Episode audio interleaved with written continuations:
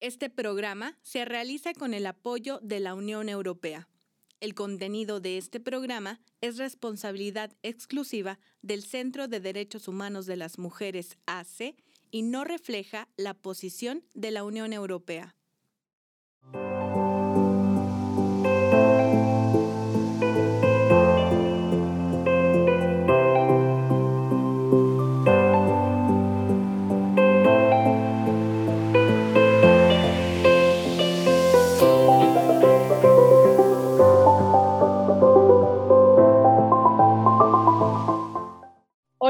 Mi nombre es Marcela Zamudio y le doy la bienvenida a Nuestras Voces, un programa audiovisual que realizamos desde el Centro de Derechos Humanos de las Mujeres AC y que es posible gracias al apoyo de la Unión Europea.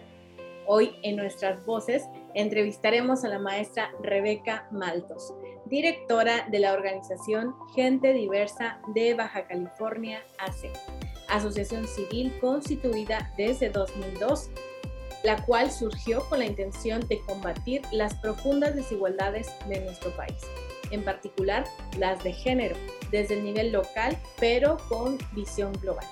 Gente diversa de Baja California impulsa la democracia de la ciudadanía para lograr la igualdad efectiva entre mujeres y hombres. Quédese con nosotros y conozca más sobre esta organización. Comenzamos.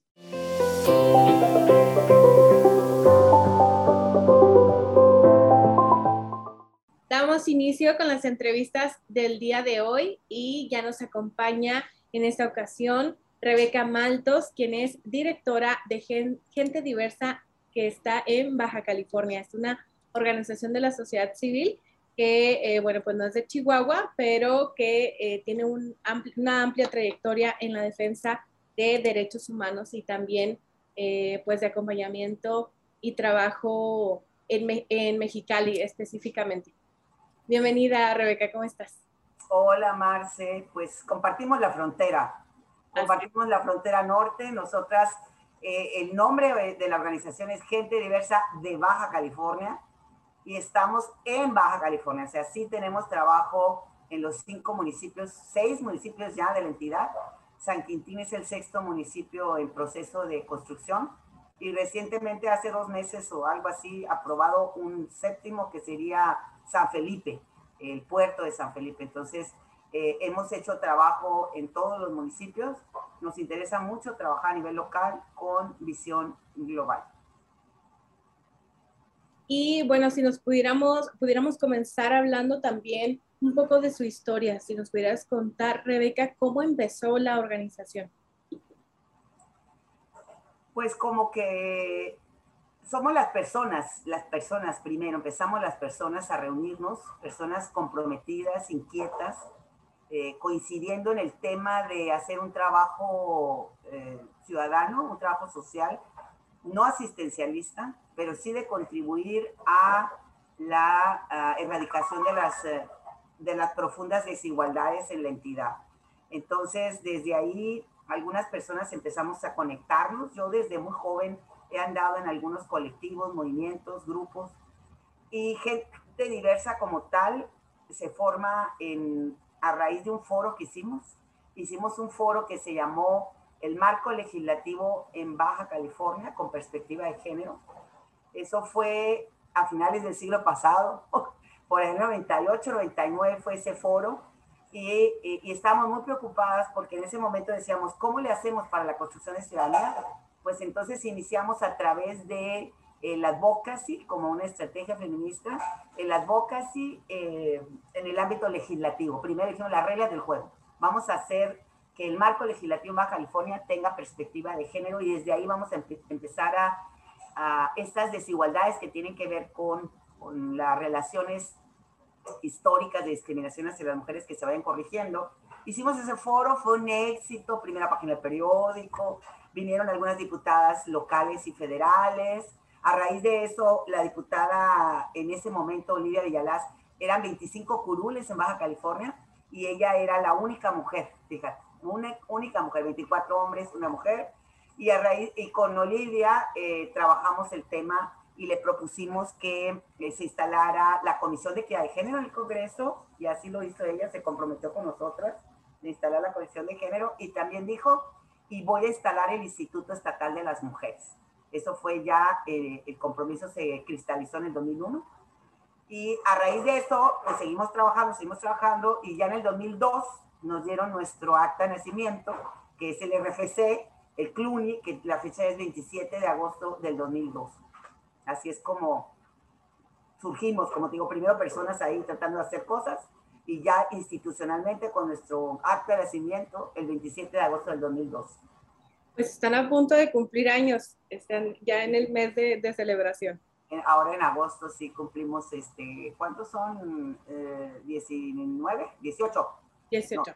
18, 19, sí. 19, 19, ¿no? Sí, decir, ya somos mayores de edad. Hicimos nuestra fiesta de 15 años de gente diversa, la quinceañera, y luego celebramos eh, nuestra mayoría de edad. Y ahora a los 19 años, pues muy golpeaditas, la verdad, Marce, muy, muy golpeaditas por la pandemia. Pero aquí seguimos, aquí seguimos tratando de aportar, tratando de aportar para mejorar lo que está en nuestro entorno. Rebeca, ¿cuáles fueron las principales reacciones al ser una organización que se empezó a nombrar como feminista cuando cuando nombrarse feminista era, eh, causaba también mucho miedo porque eh, había un, hay un castigo, ¿no? Al nombrarse también feminista o un rechazo. Eh, en el siglo pasado ser feminista era, era una mala palabra.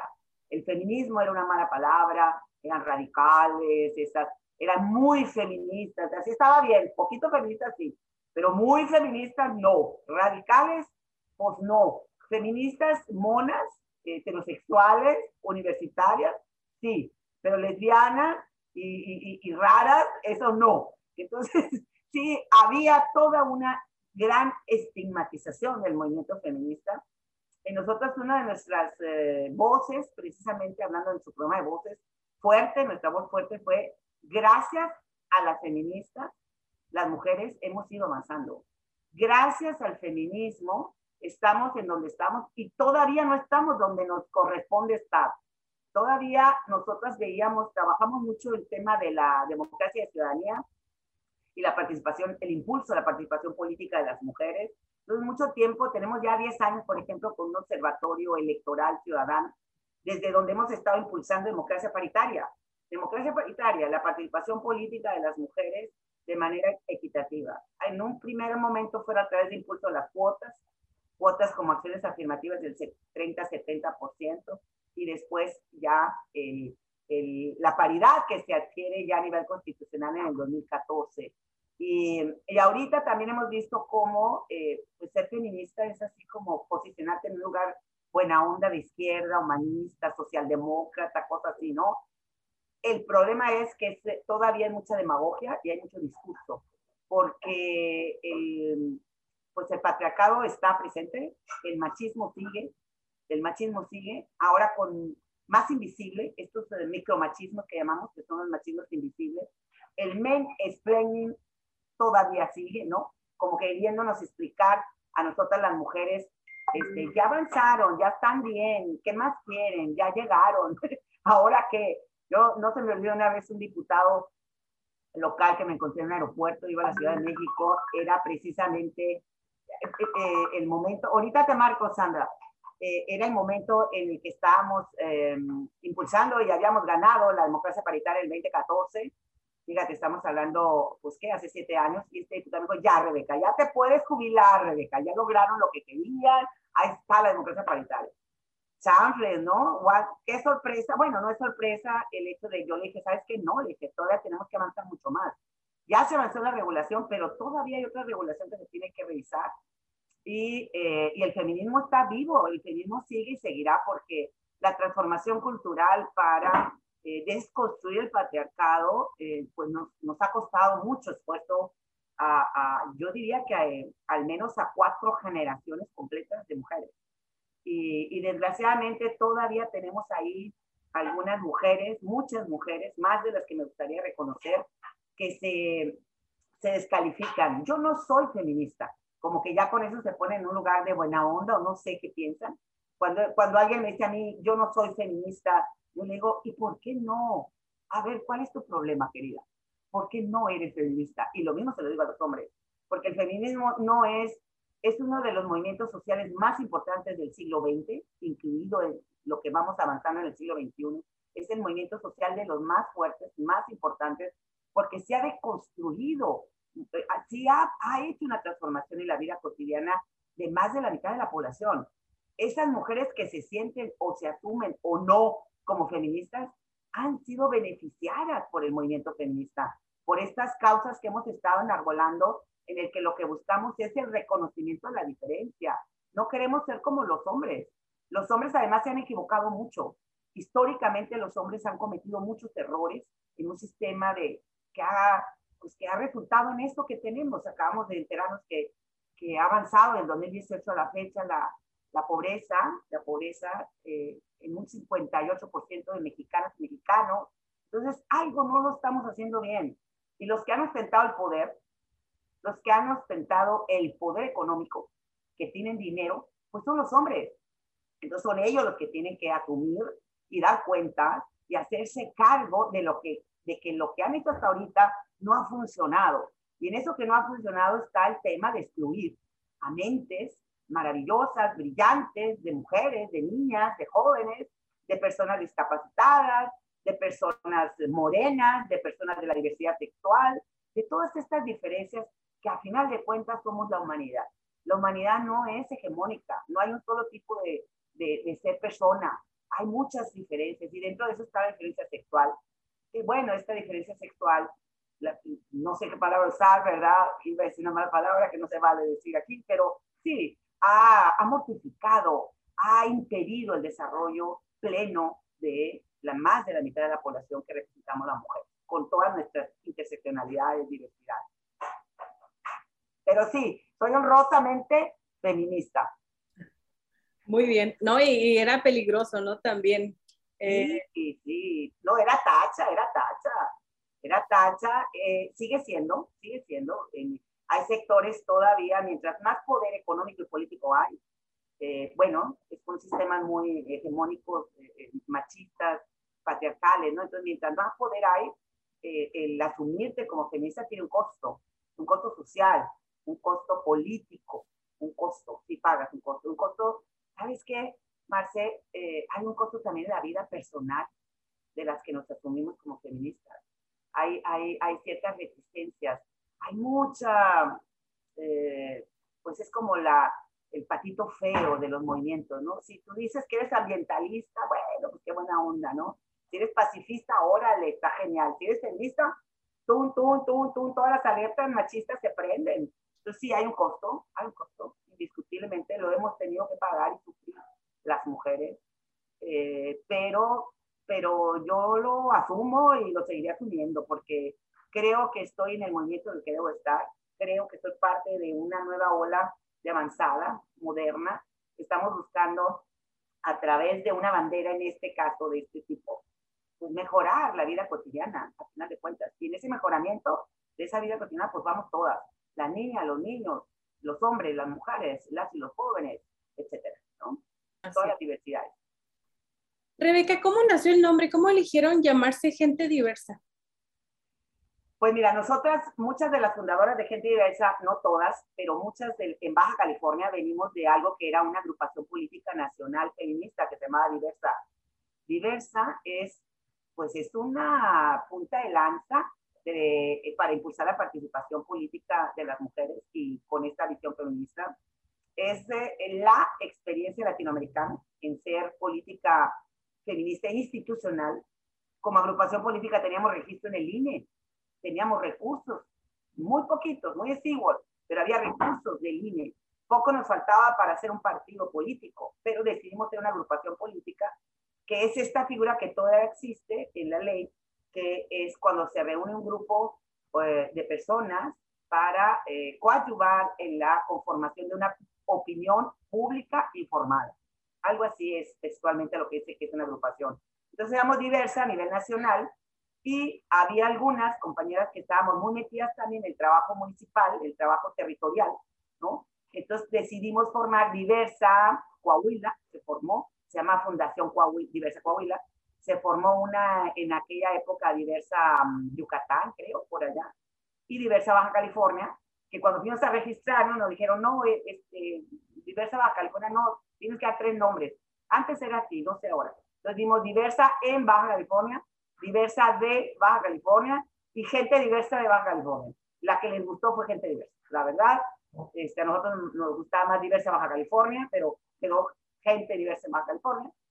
Y bueno, ya con el nombre, pues aquí seguimos, como te decía, ya desde el 2002, como desde el lado de la sociedad civil organizada, no desde la política institucional que era eh, la agrupación. También la agrupación política no es un partido, también la agrupación tiene un, eh, un fin público, ¿no? Tiene, tiene un fin público eh, de coadyuvancia en la construcción de democracia y ciudadanía pero eh, desde el lugar de la institución, del INE y toda esta parte rigurosa. Ahora no, este, Gente Diversa está en el tercer sector, como sociedad civil organizada, impulsando la democracia y ciudadanía, que es parte de nuestra misión. Muy bien. Y bueno, ya nos comentabas eh, antes acerca del el observatorio que tienen ustedes y eh, quisiera preguntarte cuáles fueron, hace poco hicieron, van a, hicieron una presentación de los hallazgos del proceso electoral. Si nos pudieras platicar un poco eh, qué fue lo que se encontró. Estamos muy activas ahorita en este Observatorio Electoral Ciudadano. Hemos recibido apoyo del FAOE. El FAOE es un fondo de apoyo a la observación electoral. Entonces, eso nos permite pues hacer más eventos, publicar, publicamos muchos materiales. Eh, nosotros nos gusta la construcción de evidencias y la construcción de, de conocimiento. Y toda nuestra parte de, eh, hacemos investigación, hacemos investigación documental, pero una investigación documental y trabajo de campo con eh, una información tipo cualitativa, con entrevistas, grupos de enfoque, foros, eventos, eh, para ir construyendo mm, conocimiento. Y entonces, en esa construcción de conocimiento que le damos gran difusión, empezamos a emitir recomendaciones. Somos como una, como pues en teoría es la Comisión Estatal o las Comisiones Estatales de Derechos Humanos que emiten recomendaciones al Estado. Nosotras desde el Observatorio Electoral Ciudadano construimos conocimiento para emitir recomendaciones al Estado para el mejoramiento de las instancias electorales. Y al final de cuentas, las instancias electorales, las instituciones, son las responsables de, pues, del civismo, de construir la educación cívica en nuestro país a través y de arbitrar monitorear, eh, regular a los partidos políticos. Los eh, institutos políticos, que además están partidos, ese es uno de nuestros recurrentes hallazgos, o sea, los institutos políticos están partidos, es decir, está, no están completos, digo yo. Es como una, están partidos a la mitad, como una naranja, pues no están completos, están partidos. El origen de la palabra partido, no yo investigando de dónde venía, y viene del, del reparto, el participar y repartirse el poder.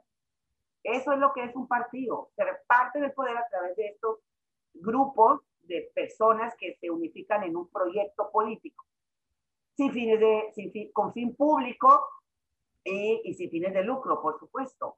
Pero realmente nosotros queremos imponer una nueva forma de relacionarse de los partidos como institutos políticos, ya no decirles partidos, sino institutos políticos, para que asuman su institucionalidad y desde ahí se mejore la política. La, la política está ahorita en una situación de, de mucho, eh, pues está acabada, está agotada ya las formas de participación. En este proceso electoral, uno de los hallazgos fue estas alianzas que se hicieron pragmáticas 100%, dejando de lado proyectos ideológicos. Un partido político es, queremos el poder, un instituto político debería ser, ¿no? El partido político dice, queremos el poder. El instituto político dice, queremos el poder para llevar a cabo este proyecto político de, de, municipio, social, económico, para las mujeres, etc. ¿Para qué quieres el poder? Y esa es su orientación política, de derecha, de izquierda, de, de centro demócrata, socialdemócrata, cristiano, etcétera. Pero como cuando vemos esas alianzas entre partidos tradicionales como el PRI, el PAN y el PRD, juntos por el poder, yo como ciudadana quedo completamente desprotegida. Porque si yo no, yo soy de derecha y soy del PAN, entonces ¿Por quién voy a votar? Por los que andan ahí, que son del PRD, que se asumen de izquierda, por poner un ejemplo. ¿Por quién va a votar esta ciudadana? Si no está clara la orientación política del proyecto que se está presentando, porque no hay proyecto, hay partido, es decir, es el reparto del poder. A mí me tocan tantas curules si ganamos y me tocan tantas secretarías si ganamos y el proyecto político importante para la ciudadanía, ¿dónde queda? Ese es uno de los hallazgos. Otro de los hallazgos bien interesante es que te pide el Instituto Nacional Electoral más requisitos para ser observadora electoral que para ser candidata registrada por un partido. Si tú quieres ser observadora electoral, te registras, ¿no? Y eso te permite tener acceso a toda la información el día de la jornada electoral. Tú puedes estar en la casilla, puedes estar observando cualquier momento desde el escrutinio de las actas, desde la instalación de la, de la casilla, el escrutinio de las actas, todo lo que está pasando en las casillas y también en los distritos electorales y obviamente a nivel en, el Estado o en, los distritos que son federales, ¿no? Entonces, para ser observadora electoral tienes que, no tienes que tener ningún, ningún juicio, ninguna denuncia penal, ¿no? ¿no? No tienes que, obviamente no tienes que tener carta de antecedentes penal, pero tampoco ninguna denuncia penal. Eh, en cambio, para ser candidata o candidato, tú puedes tener, estar siguiendo un juicio penal y de todas maneras te puedes registrar. Se asume el principio de, de inocencia, ¿no? ¿no? Nadie es culpable hasta que se compruebe que es culpable. Entonces, el principio de presunta inocencia sí se aplica si te vas a registrar como, como candidata, pero no como observadora electoral. Entonces, hay como esta parte de, de mal de mal pensar en, en, que la gente que se registra como observador electoral lo hace para participar. Yo trabajo mucho con gente joven. Veo a las chavas y a los chavos que se registran, los que primera vez van a ir a votar y además llegan con su camiseta de observadora electoral y ya me la sé de todas porque ya tuve mi curso y ya sé qué hace una funcionaria, un funcionario de casilla y voy a observar las caras de los partidos políticos, que hagan lo que les toque y que lo hagan bien.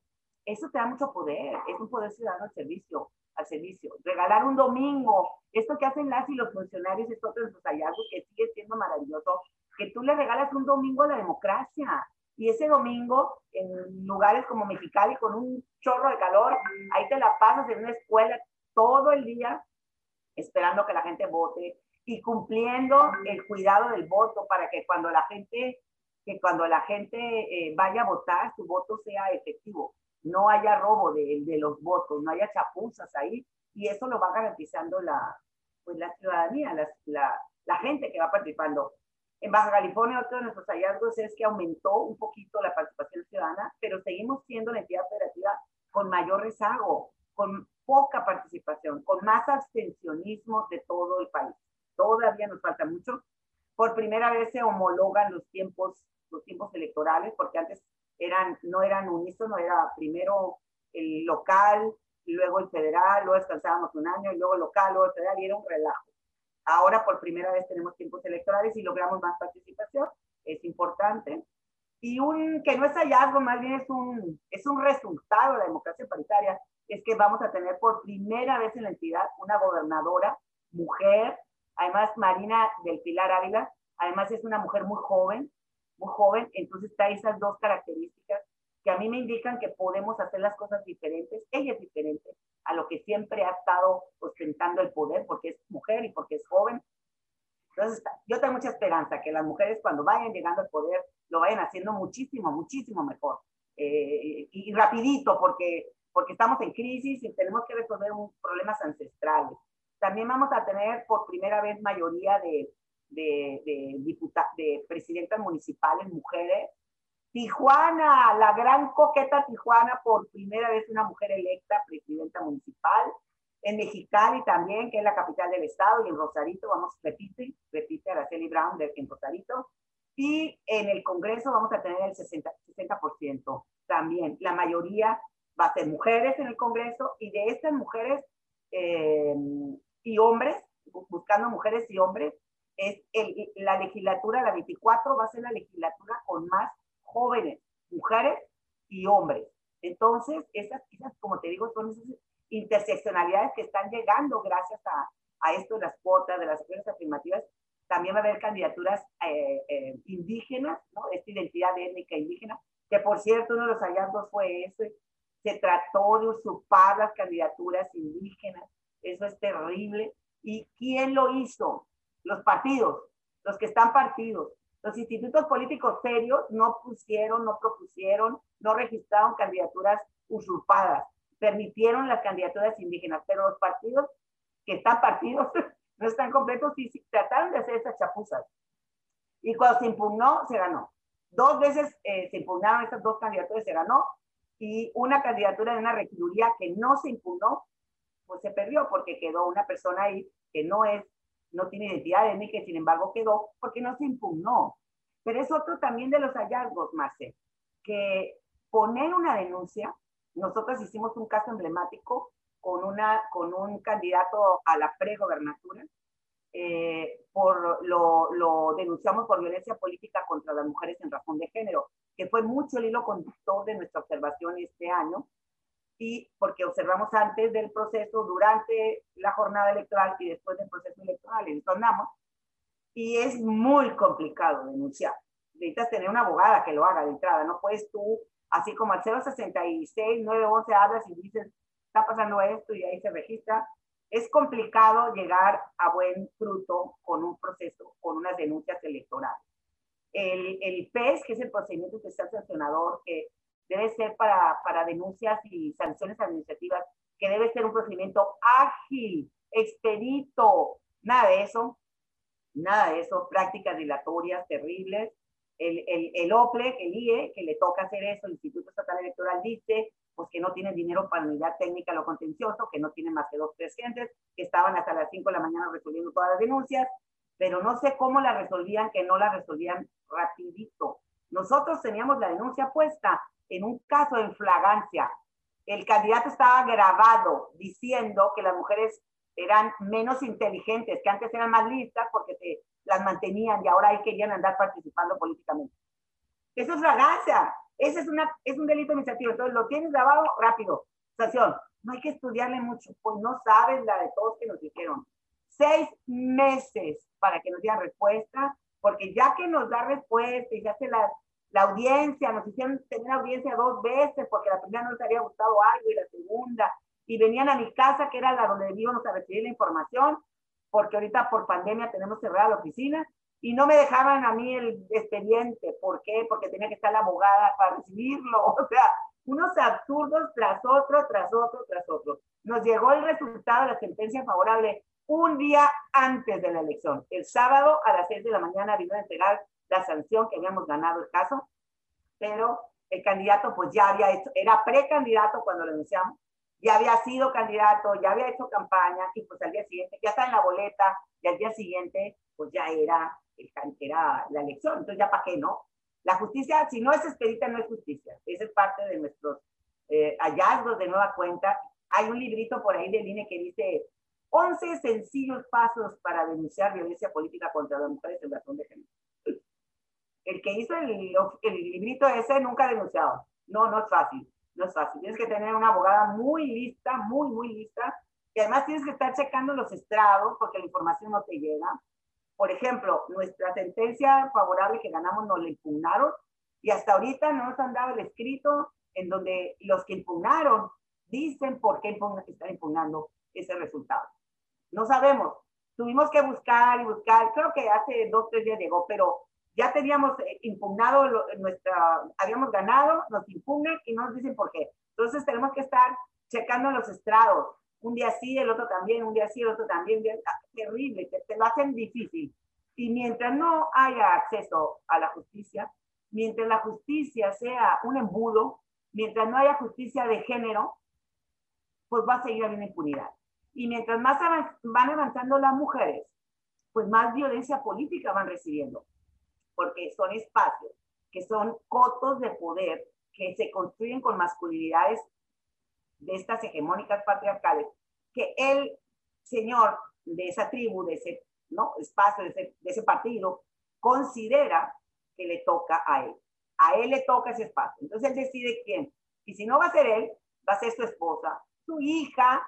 Tuvimos los casos de las Juliancitas, un candidato que está eh, eh, eh, procesado, está siendo procesado por tortura, y el candidato a la alcaldía de Tijuana, pues le, le llega la sentencia de que ya este, va a ser procesado, y entonces él dice, bueno, yo no, pero va a ser mi hija. Estilo Juliancitos, ¿no? Estilo Manuelitas, entonces la candidata no iba a ser él, iba a ser su hija. Como en Guerrero, como sucede en Guerrero. Entonces, ¿tú qué es esto? Estos son los partidos otra vez haciendo chapuzas para no garantizar la, la, justicia de género y el acceso a la justicia de manera igualitaria a las mujeres. Son algunos de los hallazgos, pero las invito de ver más, son muchas cosas que tenemos, acabamos de publicar nuestra crónica de resultados, www.gentediversa.org.mx, ahí dice en la parte de abajo Observatorio Electoral, ahí entra y ahí están los 10 años que hemos hecho ejercicios con recomendaciones, propuestas y la crónica. Publicamos una memoria, un resultados, una crónica ciudadana cada año, ¿no? Entonces ahí están, las pueden revisar. Muy bien, de todas maneras va a estar apareciendo aquí en pantalla la página eh, completa para que puedan hacer esa consulta y, bueno, pues ver todo lo que se encontró. Qué importante lo que mencionas, Rebeca, sobre todo eh, muchas personas se quejaron de esta cuota mm, de género, pero eh, es, no, eh, no, se alcanza a dimensionar lo, los estragos o el, el, trabajo que se hace detrás, porque las niñas, por ejemplo, van a estar viendo ahora a líderes mujeres, a mujeres que van a estar en espacios de toma de decisión muy importantes y entonces que ellas se sientan, eh, pues sí, que, que haya esta representación, que, que sepan que siendo niñas pueden llegar a hacerlo, ¿no?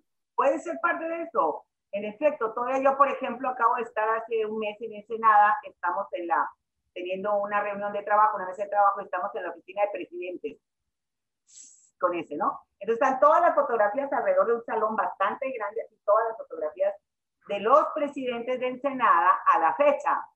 Y son puros hombres. En Senado no ha llegado la democracia paritaria, no hay mujeres ahí.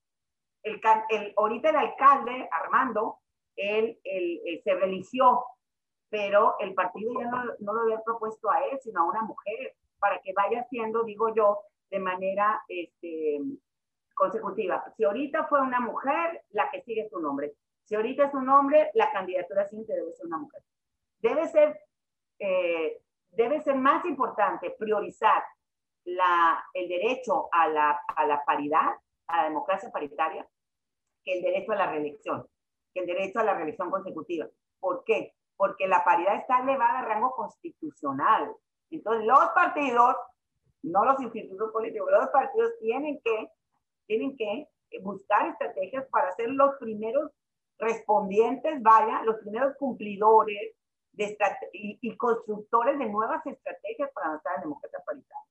Y las consecuencias van a ser esas que cuando vayamos avanzando, pues que las niñas van a ir viendo que, que sí, ahorita, por ejemplo, en Baja California, solamente ha habido hombres, ¿no? Y hombres viejos, blancos, eh, de, de, clase económica alta, empresarios, o sea, todo este tipo, este perfil, la mayoría, no todos, la mayoría, este, pues ya no, no nomás es por los hombres poderosos, también hay mujeres poderosas que saben hacer política y esta política es la que le apostamos, a la que queremos que las mujeres, yo sí creo que las mujeres que se comprometan con la agenda de género, que no sea nada más de la demagogia, que no se discutan, que no concesionen el tema de la democracia paritaria, creo que sí podemos hacer de manera más ágil como estrategia, mejorar la vida cotidiana de todas las niñas y niños y de todas las, el mejoramiento de todas las, las personas que viven en los territorios, ¿no?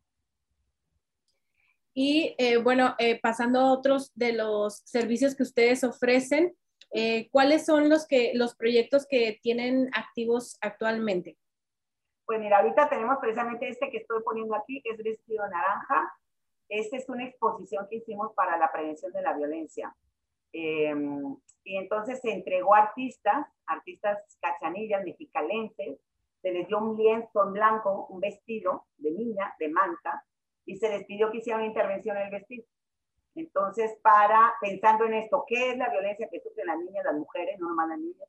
Y en esta intervención eh, reunimos alrededor de 27 vestidos, 27 artistas, unas que son plásticas, artistas plásticas, otras que son teatreras, otras que son promotoras culturales, diseñadoras de moda, no nomás, no nomás las que pintan y las que hacen artes plásticas, ¿no? sino también unas músicas, este tipo de perfiles, muchas jóvenes, pero también mujeres no tan jóvenes como yo, eh, eh, plasmaron su, su, visión de lo que es la, la, violencia hacia las mujeres, de lo que son los feminicidios. Uno de los vestidos habla de una intervención de, de varios hablan de feminicidios, eh, varios hablan de la violencia de las niñas, de las violencias simbólicas, de la migración. Aida, Aida Corral es la curadora de esta exposición, ella es una, es concejala de gente diversa y es una artista, ella es multidisciplinaria porque ella, ella, eh, ella actúa, pinta, hace gráfica, teje, eh, toca la guitarrita, es, genial Aida, pues ella es la que, la, la, que, la que coordinó esta exposición y ella habla en su vestido de la migración, cómo las mujeres tienen que salir de, de sus ciudades natales para, para salir huyendo, ¿no? De un hombre violento, de la violencia de pareja, etcétera. Entonces, esa exposición la pueden ver porque con la pandemia, pues lo íbamos a hacer físicamente, pero con la pandemia no se pudo. Entonces hicimos videos, entonces son como cinco videos con tres o cuatro de las intervenciones hasta cinco, donde se va narrando y se estamos con una experta platicando sobre esa exposición. También pueden encontrar en el canal de YouTube de Gente Diversa esa exposición.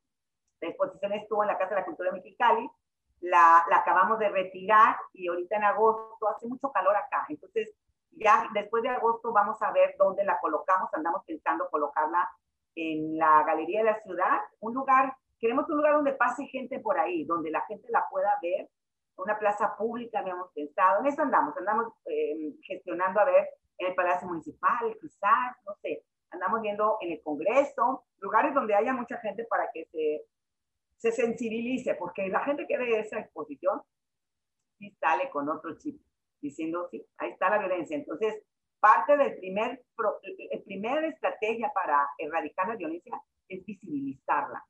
Es decir, esto que les pasa a las mujeres no es natural, esto no está bien, esto no está permitido, esto es un delito es una práctica cultural enraizada en, en, estos patrones de dominación, de control, de violencia eh, machista.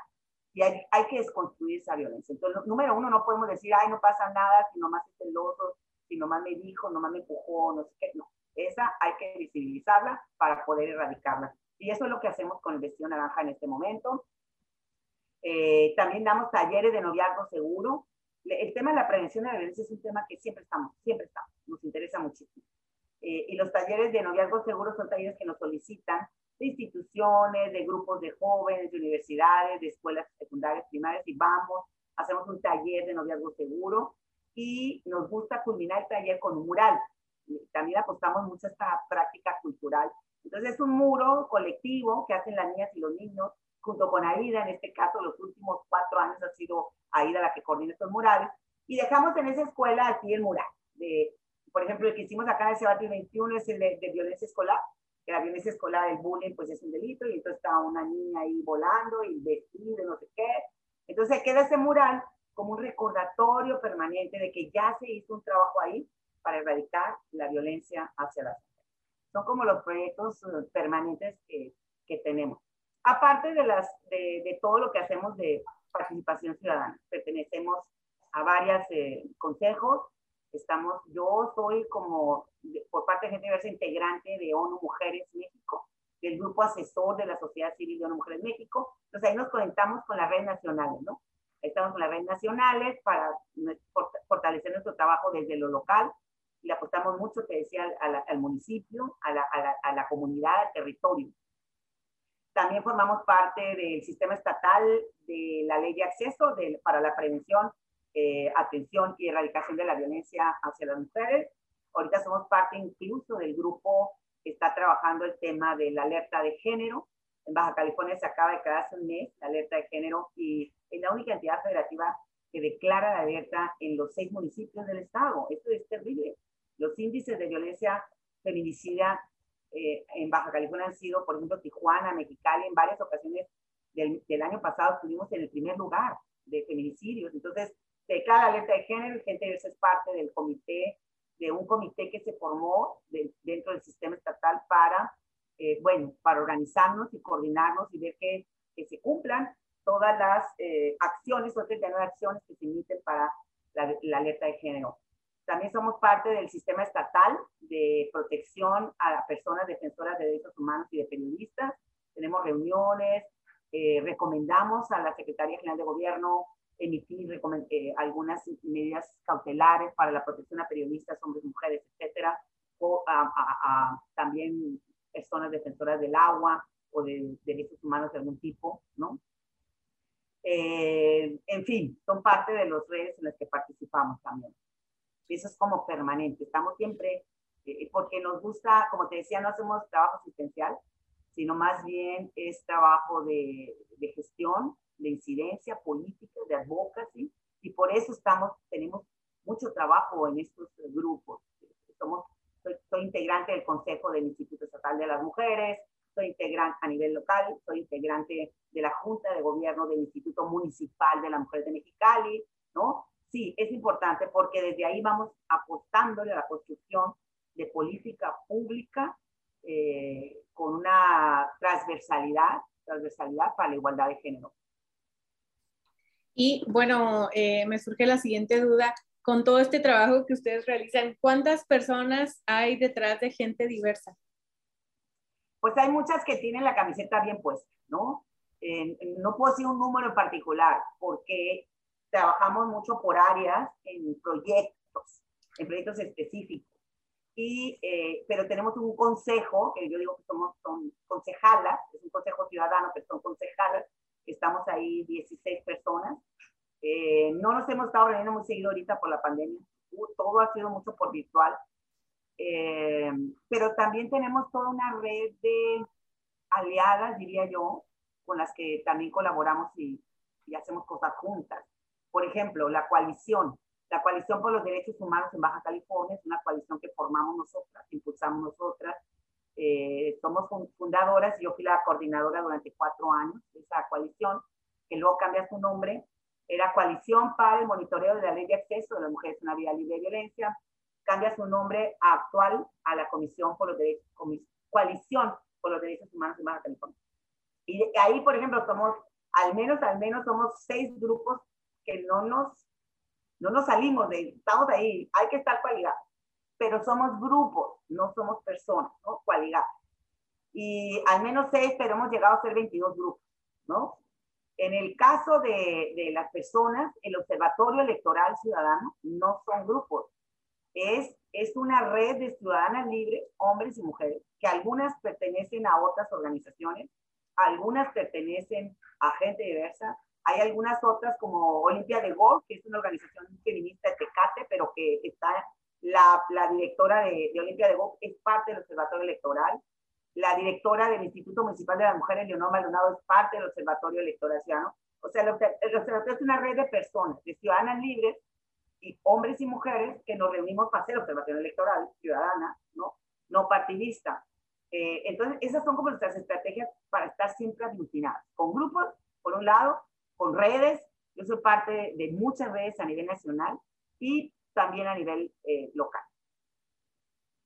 Y eh, bueno, por la parte del confinamiento y de la pandemia que todavía estamos atravesando, ¿cuáles fueron los principales retos que tuvieron que atravesar? Ah, pues mira, ese tiene que ver con, la, con los recursos. Eh, estábamos nosotras empezando la pandemia por ahí en abril, mayo, y nos pidieron la oficina. Nosotros no tenemos una oficina propia, rentamos. Nos pidieron el local y, yo dije, rápido, pues vamos a buscar otro local. Pero ya teníamos dos meses que no estábamos realmente en la oficina. Y lo que implica tener una oficina abierta, mínimo tienes que tener pues este, el internet, el teléfono, la energía eléctrica, el mantenimiento, además de la renta, ¿no? Todo eso eh, es muy caro tener una, un espacio.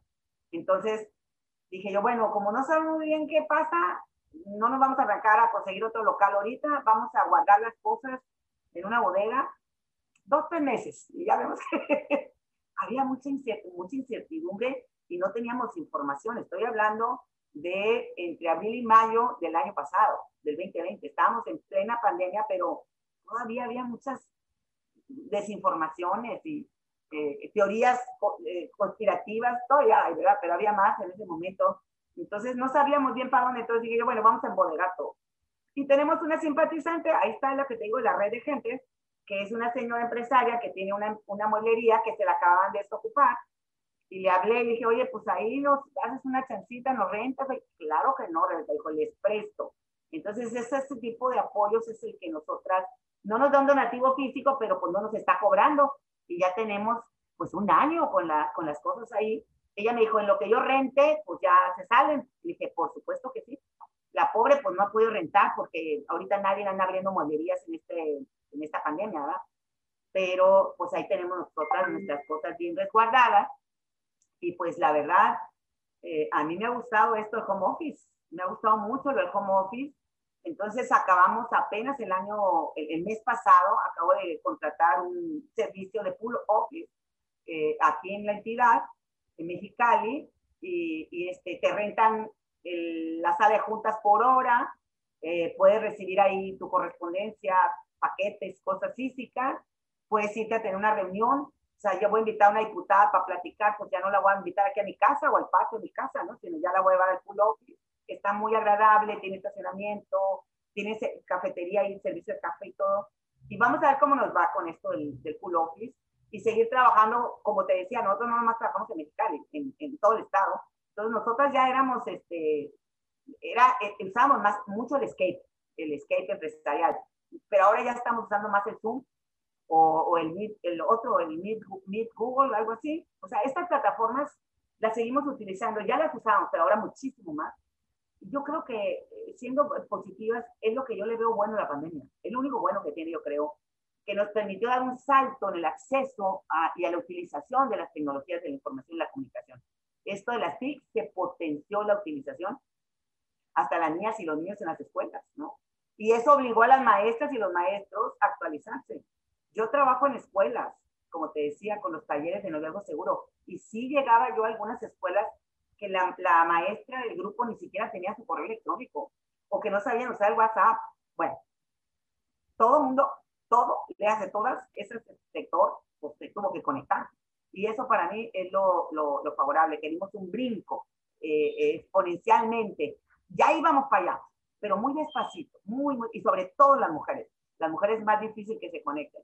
Pero ahora ya todo el mundo, y las mamás que están haciendo tutoras de las niñas, al mismo tiempo que tiene que estar viendo a la niña que la camarita, que el sonido, y que no se cae, que se cayó la red, no sé cuánto, pues ya todo el mundo le entramos. Y eso creo que pues, vamos a seguir así.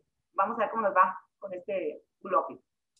Así y obviamente, pues los, los proyectos, más los proyectos operativos que hacemos en territorio, pues, pues los tuvimos que dejar porque para no poner en riesgo a la, a la comunidad, a las mujeres de las colonias, nosotros trabajamos, por ejemplo, ciudades seguras para las mujeres, eh, pues eso dejamos de hacerlo, ya era todo virtual.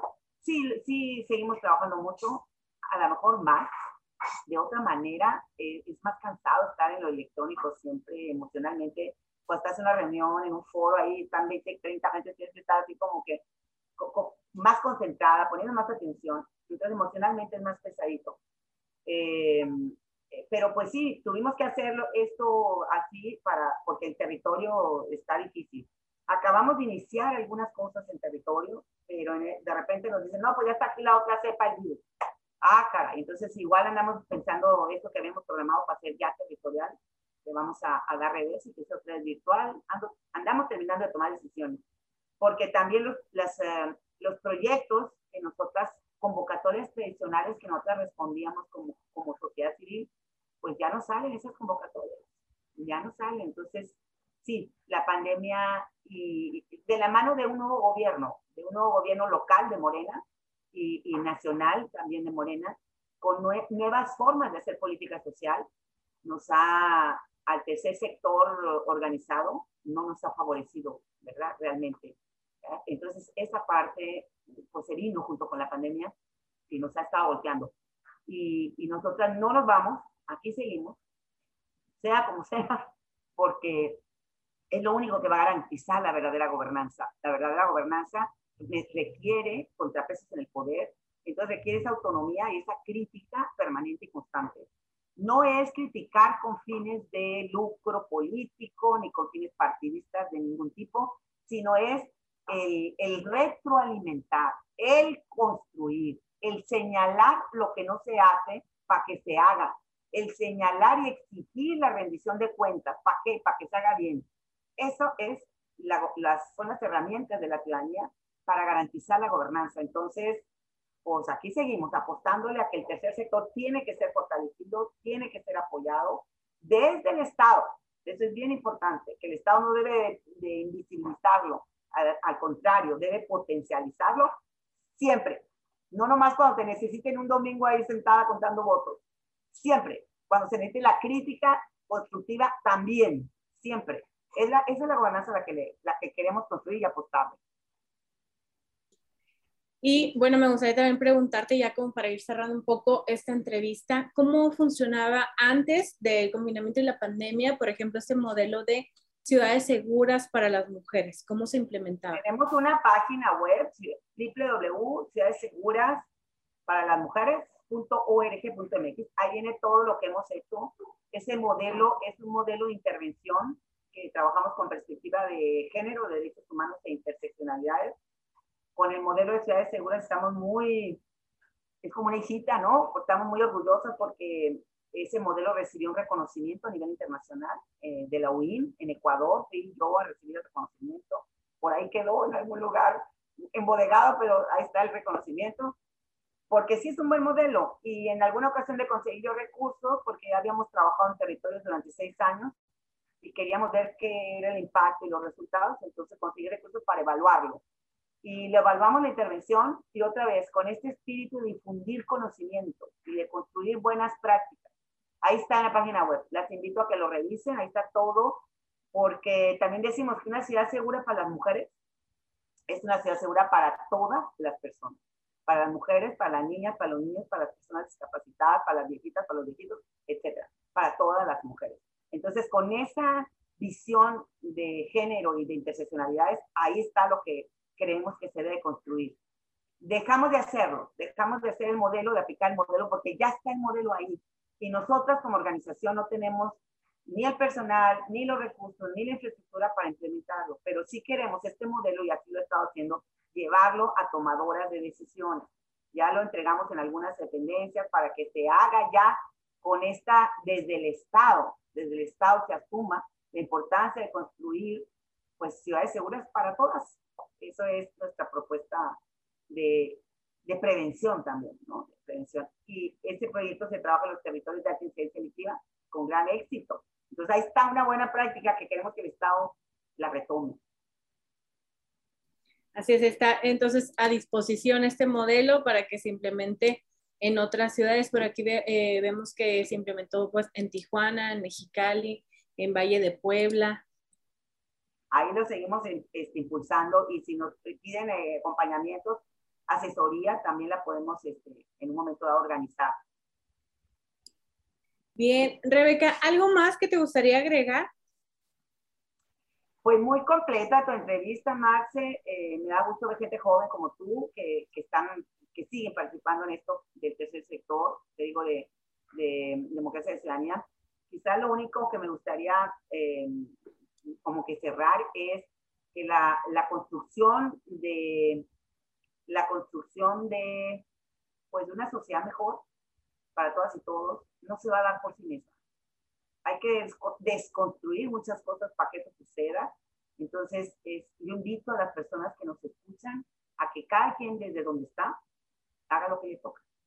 Si todos hacemos lo que nos toca bien, bien hecho, con pasión, con entrega, con compromiso, con honestidad, pidiendo cuenta, creo que cambiamos el mundo. Y, bueno, la primera que tiene que cambiar para cambiar el mundo soy yo, haciendo yo bien lo que me toca, permitiendo que la de mi alrededor haga lo que le toca bien, ayudando que se haga bien, colaborando, coadyuvando, dialogando, este, pues ya estaríamos del otro lado. Entonces la invitación es esa, hay que participar, hay que seguir participando con pasión y con entrega y compromiso. Así es, pues yo también muy contenta de que hayas estado con nosotras y que nos hayas compartido toda esta información y eh, este acercamiento a, gente diversa, y saber todos los proyectos que tienen y bueno, pues vamos a seguir muy pendientes de su página. Ya por último, nada más compártenos sus redes sociales también para que eh, podamos seguirlas en todas las plataformas. También ahí en la, en la página web están las links directas a las redes sociales. Ah, tenemos Facebook, tenemos el canal de YouTube, tenemos Instagram, tenemos Twitter y, y ya. ahí estamos en las redes sociales también.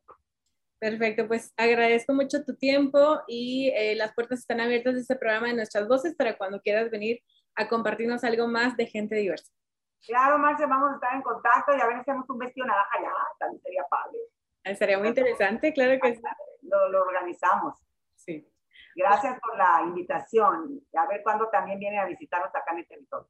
Claro que sí. Bueno, muchísimas gracias. Y a las personas que eh, continúan viendo esta, esta emisión, ya regresamos con el cierre de este programa.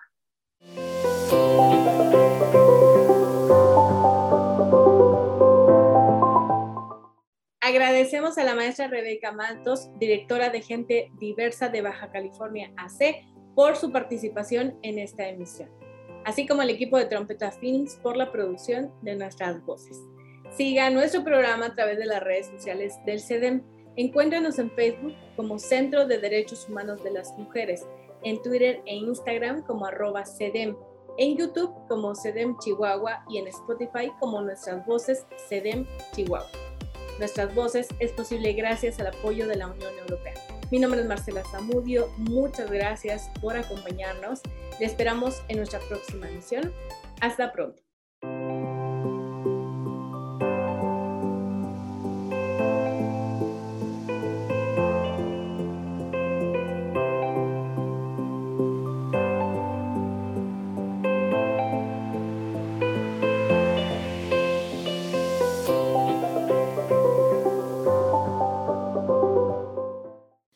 Este programa se ha realizado con el apoyo de la Unión Europea. El contenido de este programa es responsabilidad exclusiva del Centro de Derechos Humanos de las Mujeres AC y no refleja la posición de la Unión Europea. Las opiniones aquí vertidas son responsabilidad de quienes las emiten.